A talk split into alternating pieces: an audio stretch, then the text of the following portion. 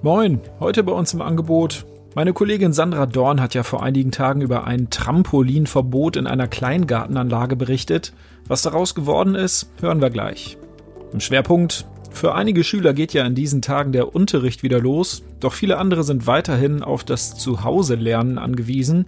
Meine Kollegin Maike Baas hat sich jetzt einmal umgehört, wie die digitalen Kommunikationswege zwischen Schule und Schüler funktionieren. Naja, und da gibt es durchaus Probleme. Gleich mehr dazu. Und im Newsblog geht es um einen tödlichen Unfall bei Osnabrück. Sie hören immer der Hase nach, den Podcast aus der NOZ Lokalredaktion am Mittwoch, den 29. April, heute mit Sebastian Philipp. Hüpfverbot im Kleingartenverein. Über dieses etwas skurrile Thema hat meine Kollegin Sandra Dornia vor einigen Tagen berichtet.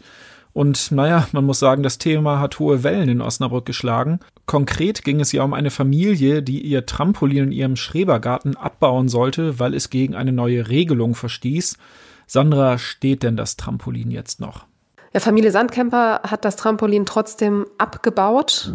Das muss ich recht kurios zugetragen haben. Frau Sandkemper hat mir berichtet, dass äh, nicht ihre direkten Nachbarn, die haben überhaupt nichts gegen dieses Trampolin, aber dass äh, ein paar Parzellen weiter dann eine Kleingärtnerin wohl im Viertelstundentakt die Blumen gegossen habe.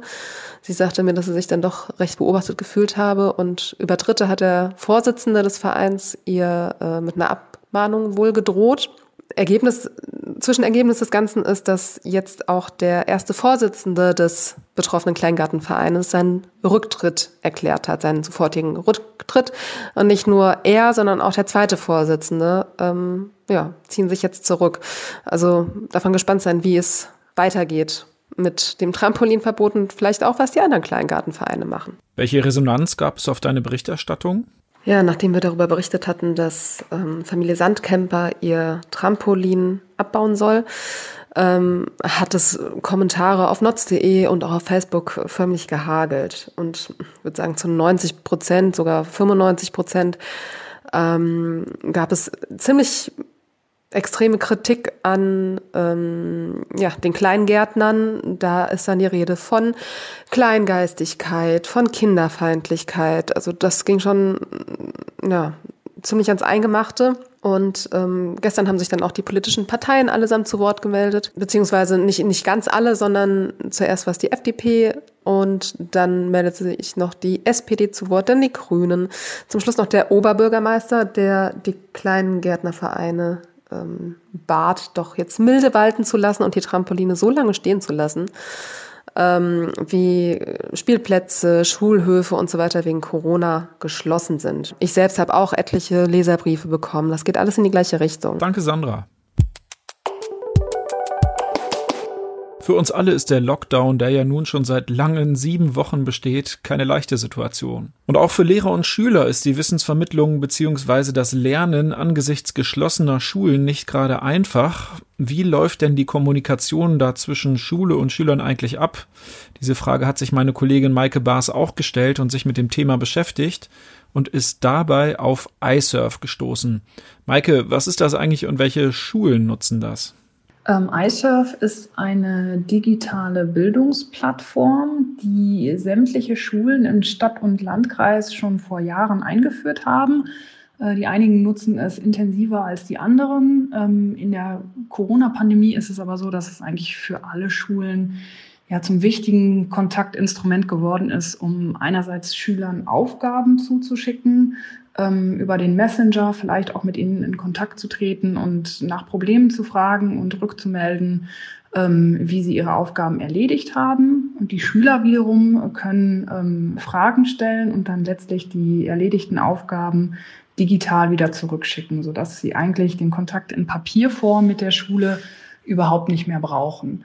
Das Programm bietet auch noch einiges mehr. Ähm, es ist kostenpflichtig für die Schulen. Die Lehrer können damit sämtliche E-Mails abwickeln, wenn sie das möchten. Ähm, man kann auch darüber Stundenpläne erstellen.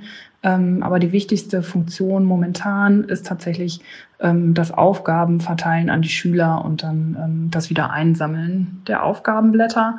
Was in der Corona-Pandemie auch noch relativ wichtig ist, ist die Videofunktion, die iSurf offenbar erst seit kurzem eingeführt hat ähm, und mit der Lehrer und Schüler Videokonferenzen miteinander abhalten können, was natürlich für die Vermittlung von manchen Unterrichtsinhalten tatsächlich ähm, sehr wichtig ist. Das ist aber gleichzeitig, und damit kommen wir dann schon zu den Problemen, die es aktuell gibt, ähm, natürlich eine sehr datenintensive Form des Austausches. Wo liegen da momentan die Probleme? Genau, also wir haben von einigen Schülern, von einigen Eltern und auch von äh, Lehrern und Schulleitern zurückgemeldet bekommen, dass ähm, sie das Programm nicht immer reibungslos nutzen können.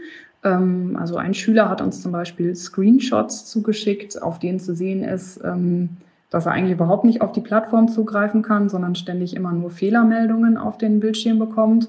Steht dann sowas wie Netzwerkzeitüberschreitung. Ähm, diese Seite kann nicht geladen werden.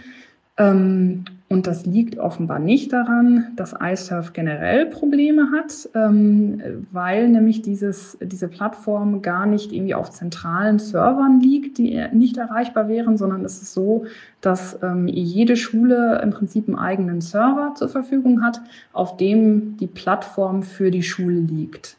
Und dann ist es also so, dass ähm, Schüler, die auf die Plattform zugreifen, dann immer auch auf das Netzwerk und auf den Server der Schule zugreifen.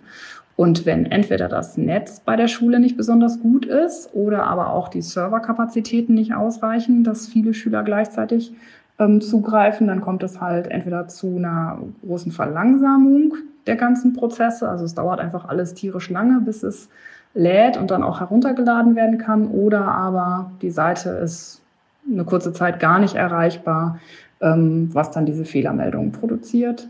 Wie ich sowohl von Stadt und Landkreis bestätigt bekommen habe, als auch ähm, von der Firma iSurf, ist es so, dass teilweise Schulen noch mit älteren Servern ausgestattet waren, die einfach die Speicherkapazität nicht bieten. Ähm, dass so viele Schüler und Lehrer gleichzeitig auf das ähm, Programm, auf diese Bildungsplattform iSurf zugreifen können. Das war vorher nie ein Problem, weil natürlich so eine große Zugriffslast nie da gewesen ist. Also iSurf hat mir auch gesagt, die verzeichnen aktuell das Zehnfache an Zugriffen auf die Plattform äh, im Vergleich zu vorher.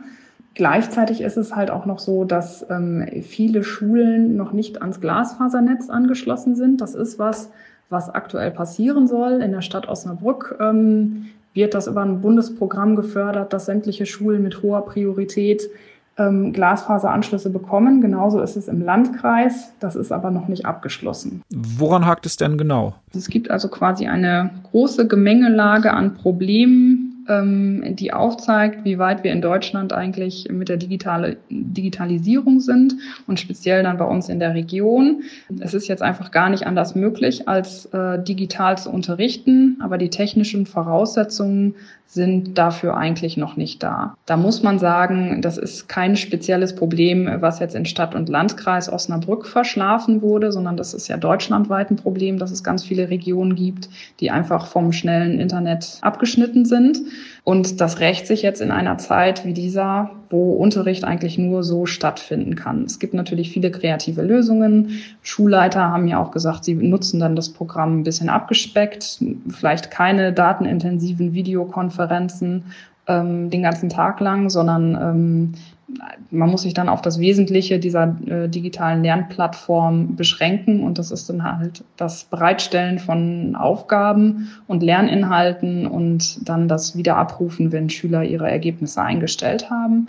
Stadt und Landkreis sorgen ja mit hoher Priorität dafür, dass finanziert durch den Bund die Glasfaseranschlüsse ähm, zu den Schulen kommen. Das ist natürlich jetzt in der Corona-Pandemie, wo nicht immer alle Zulieferfirmen liefern können und wo nicht alle Arbeiter immer ähm, greifbar sind, schwieriger als vorher. Deswegen ist auch der Zeitplan, wann alle Schulen ähm, dann am Glasfasernetz angeschlossen sind, immer noch nicht ganz klar. Es soll aber allerspätestens im kommenden Jahr der Fall sein, was natürlich dann für die aktuelle Krise zu spät ist. Vielen Dank, Maike.